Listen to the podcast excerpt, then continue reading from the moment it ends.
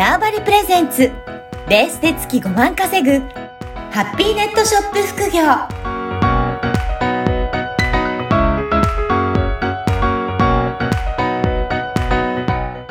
こんにちは、小ラボの岡田です。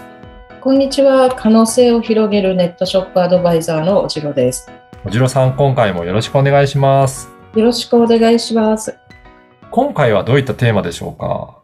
はい。今回はですね、あの、仕入れの話ってすごく皆さん悩まれるようで、あの、まあ、一回国内の仕入れの話はしたと思いますので、今回ちょっとハードルを上げて、海外でインターネットの、まあ、サイトを使って仕入れるっていう方法についてお伝えしたいと思います。はい。なんか、海外で仕入れるっていうと、相当ハードル高いんじゃないかなっていうふうに思われる方も多いんじゃないかなと思うんですが、これ、自分でやろうと思ってもできるものなんですかね？えっと、そうですね。まあ、よく、まあ、よくあるというか、よはいくあの有名な、あの、中国のサイトですと、はい。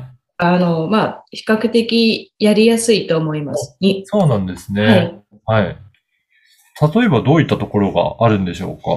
もうゆまあ、有名なとこでアリエクスプレスっていう、あの、会社なんですけれども、はい。もうネットでアリエクスプレスって検索すると、もうそのまんま出てくると思います。ああ、そうなんですね。はい。ここのサイトの特徴というと、どういったところが特徴としてあるんでしょうかね？えっと、まず、まあ、圧倒的に、まあ、安安いのと、うん日本語で使えるので、サイト自身。そうなんですね。へえ。で、もう日本語で検索して、まあ、うんちょっと日本語がおかしいところもありますけど、まあ、ほぼ、あの、探したいものが見つかるんじゃないかなっていうサイトです。じゃあ、そうすると、まあ、日本語で調べられるので、そうするともうちょっと気楽な感じで探すこともできますね。そうですね。日本のサイトの、うんまあ、感覚で、まあ、インターネットでお買い物する感覚で、うんあの、探せると思いますので、はい。まず、このあたりからスタートうん。してみるのがいいかなっていうふうに、あの、思います。何か、こあのー海外のサイトで、えー見つけるときに注意するようなこともあるんでしょうかね。そうですね。まず注意する、もう仕入れちゃいけないものリストっていうものがありまして、あ、そうなんですね。はい。はいまず、まあ、特にあの、中国のサイトなんで、えっとね、ブランドもの、はい。ほぼうん。偽物だと思っそうなんです。た方がいいと思います。うんうん。あの、私も昔、ナイキの靴を、うんまあちょっと靴に穴が、まあ結構なんか物をうん一回気に入ると穴開いたりするまでずっと使うんですよ。はい。なんか、高校生男子みたいに。はい。もうずっと使い続けて。は ずっい。と使えて、もう親にいい加減が、あの、履き替えなさいって言われるまでずっと履きうん気に入ると履くし、履いちゃうんですよ。うんで、まあ穴開いてきたので靴に。で、うんちょっと、あの、まあ、新しい靴買おうと思って検索して、まあ、はい当時はそんな意識も何もせずに、うんナイキの靴を買おうと思って、はいたまたま買ったとこがうん。中国のサイトああ、はい。だったんですね。で、まあ、あの、まあ、待ってと下りせど、こ、来ないんですよ、商品。あ、そもそも来ないんですか？来ないんです。はいで、調べたらどうやら偽物だったみたいで、税関っていうか、あの、まあ、通関のところ、税関でなんか全部捨てられてたみたいで、なるほど。そうすると、そもそも国内に入ってこないので。届かないんですね。そうなんです。で、これはいまだ私の場合は自分で使用する目的ではい。海外から買ったからいいんですよ。まあはい若干、まあ穴の開いた靴でしばらく過ごしたっていうこと、自分だけの被害でよかったんですけど、これがうん、あの、例えばそうやってし海外から仕入れて、はいまあ販売、その仕入れて自分のショップなりどっかで販売をしようと思った人がいたとしたら、うんその偽ブランド品を販売したら、今度うん罪に問われてしまうんです。そうですね知らなくっても。うん、うん、偽ブランド品を勝手に自分でうん。喜んで使ってる分には罪には、持ってる分には罪に問われないけど、うん売っちゃうと罪に問われちゃう。はい、はい。じゃあ、うんそういった意味でも、ブランド品っていうのはちょっと注意した方がいいですよっていうことですね。そうですね。うん、うん。はい。これ他にも海外のサイトはどういったサイトがあるでしょうかね？うーんと、まあ、あとはアリ、まあ、アリエクスプレスとかもそうだし、あと、まあ、ちょっとハードルこれ上がりますけど、アリババっていうサイト、まあ、有名ですよね。中国のアリババそうグループ。ですね。なんかニュースとかでもすごく中国そうのですよね売り上げがすごいとかってなったりとかしますよね。はい。で、まあ、アリエクスプレスもアリババグループのあの会社なんですけれども、はい。アリエクスプレスが例えば、あの商品が1個からでも購入できるのに対して、はい。アリババっていうのはまあ商品10個とか、それなりのロット数が必要になって、まあ、若干プロっぽくなってき。ます。はい。じゃあ、そういうふうに、えっと、ロット数があっても大丈夫なときは、アリババのサイトでも買ってみるといいんじゃないかっていうそうですね。で、やり方として、まあ、中国でこう仕入れる場合は、まあ、最初、まあ、私がやる方法なんですけれども、最初もう自分の中でつまみがいいって言ってるんですけど、あの、アリエクスプレスでちょっといいかな、まあ、安いのではい300円とか100円とあか、あ予算決めるんですよ。はい。本当、あの、5000円とか予算決めて、はい。5000円、1万円って、まずアリエクスプレスでいいかなって感覚うん。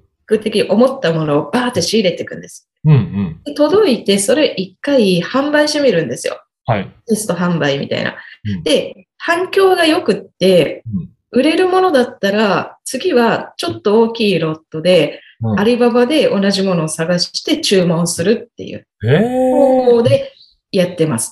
なるほど。じゃあ、単価としてはアリババの方が安いので、はい。ロロットで、まあ、注文できるときはアリババでやってみるといいっていうことなんですね。そうです、そうです。あーじゃあ、最初のお試しの時は、アリエプレス、えーあアリエクスプレスでやっていくと、試せるっていう感覚そうなんですよ。で、試せて、で、まあ、あの、まあ、ちょっと失敗しても、はい。まあ、300円とうんかなので、まあ、1日ちょっと、あの、ペットボトル我慢して水でも詰めて はいも持っていけば、なんとか心も軽くなるので、ぐらいですね。あとは、まあ、失敗した商品は、私の場合はもうまとめてうん、ヤフオクで売ってし売ってしまったりとか。なるほど。そういった、あの、まあ、う他のところで売っちゃってもいいかなっていうふうに思えるぐらいの金額にしておくっていう金額。はい。うん。もう結構ヤフオクでいろいろもう失敗して、うん。あと思うやつとか、まあ、あと自分で基準も決めといた方がいいですよね。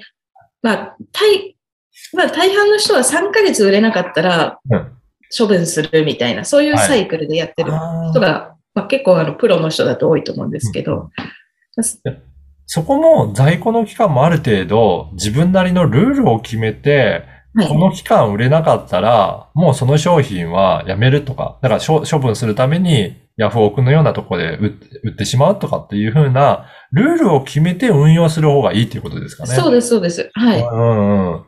まあ、大体3ヶ月っていうのが一つの基準かな。うん。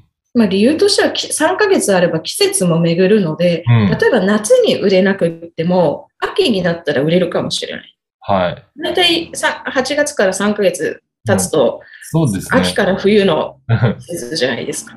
い。だけど、それでも売れないんだったら、まあ、売れないんでしょうってことで。いうことですね。はじゃあ、そこはもう諦めて次の商品にした方が、お店の、あの、商品としても、なんか売れないものがずっと並んでるよりは、その、ふあの、お店が良くなってくるっていうんですかね。そうですね。やっぱりこう、ちょっと、あやって失敗、あ失敗だったなっていううん経験も大事で、はい。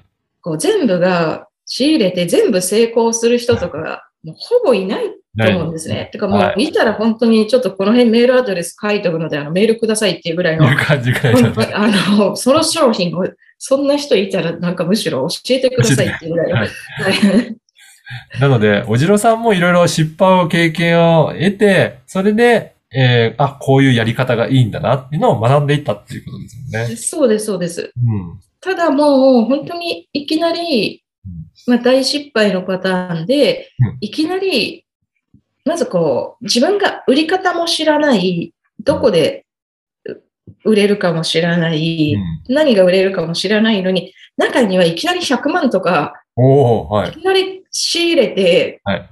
こう、物に埋もれたまま生活ししちゃったりとかいるんです。あれ、そうならない、うん。そうなるともう結構、あの、大変ですよね、神経とかもこう。だってそうですね。お尻開けたら、なんか、ザ、ザザザってなんか、なんか、生活も大変ですし、しあの、精神的にも、なんか圧迫感あるような感じしますし、そうですよね。まあ、金銭的にももちろん大変っていうのもあ ありますね。はい。うん。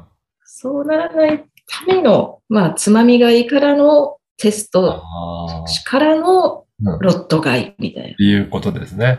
な。はい。じゃあそういうふうに段階を踏んでいくことがとても大切なんですよっていうそうです。ことですね。はい。はい。ぜひ、海外のサイトも利用しながら、そういったお試し買いもやってみていただければなと思います。はい。はい。藤野さん、今回もありがとうございました。はい。ありがとうございました。この番組はバーチャルオフィス縄張りの提供でお送りいたしました。